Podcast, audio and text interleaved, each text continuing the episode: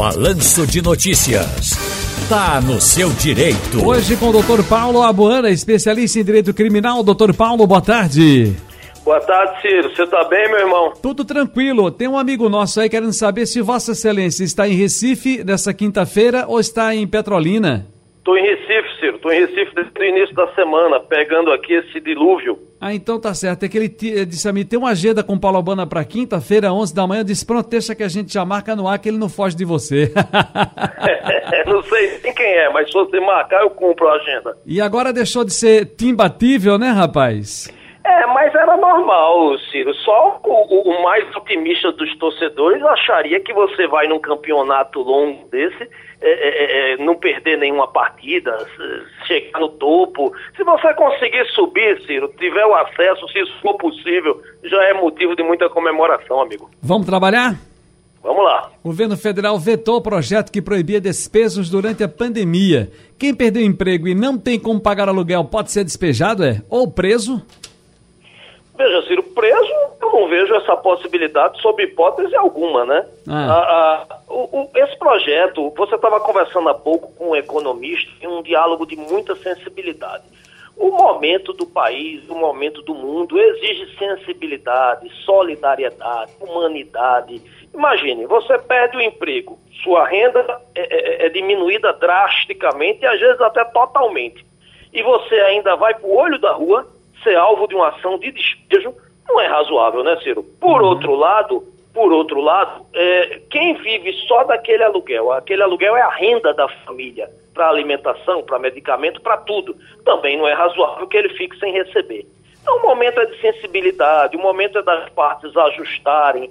Quando você teve o contrato de locação é, é, suspenso por um período, não quer dizer que lá na frente o proprietário não vai receber aquele valor tudo deve ser visto com cautela, com calma, com sensibilidade, por esse momento que nós estamos vivendo, Ciro.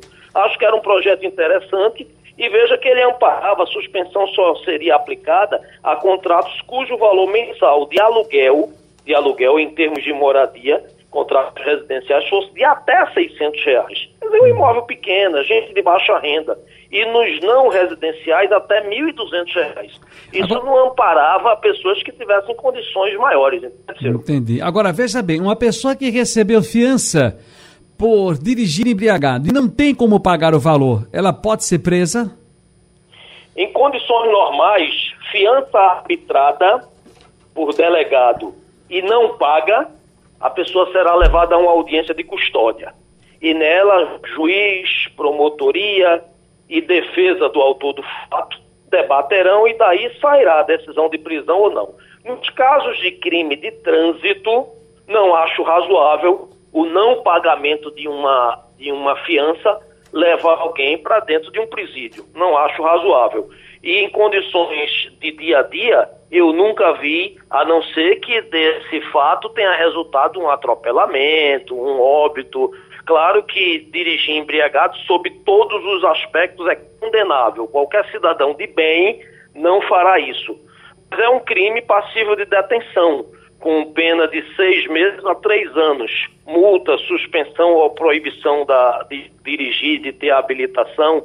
Então, eh, mesmo estando previsto lá no, no Código de Trânsito Brasileiro, mesmo sendo uma infração penal, eu não acho que seja razoável e no dia a dia não vejo, não vejo ninguém preso nesse sentido. A carteira é recolhida, é arbitrada uma multa, que é pesada, inclusive, mas ir para um presídio se não houve uma colisão, se não houve um atropelamento, se não houve um óbito, eu não, nunca vi, de verdade, por não ter sido paga a fiança.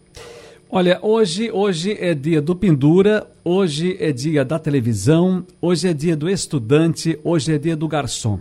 E hoje também é dia do advogado. E eu acredito que desses nossos colaboradores que sempre estão aqui nos presenteando com suas formulações, é, consultas gratuitas que damos aqui nos programas da Rádio Jornal, as participações em debates e entrevistas, como o senhor doutor Paulo. Acho que um dos mais novos é o doutor Hugo Calazans. Então, quero pedir permissão a, a, a todos vocês, aos senhores operadores do direito em todas as especialidades, para, através dele aqui, abraçar todos esses advogados amigos e queridos que nos ajudam no dia a dia, em toda, todo o setor da nossa vida e especialmente aqui na comunicação. Então, parabéns, doutor Paulo Abana, felicidades e muito obrigado mais uma vez. E viva o, o, o garçom, viva a televisão, viva o estudante, viva o pendura e viva o advogado. Um abraço, Siri. Muito boa a sua lembrança. Um grande abraço a todos os colegas. Tá feito. Um abraço grande. Felicidades. Está no seu direito.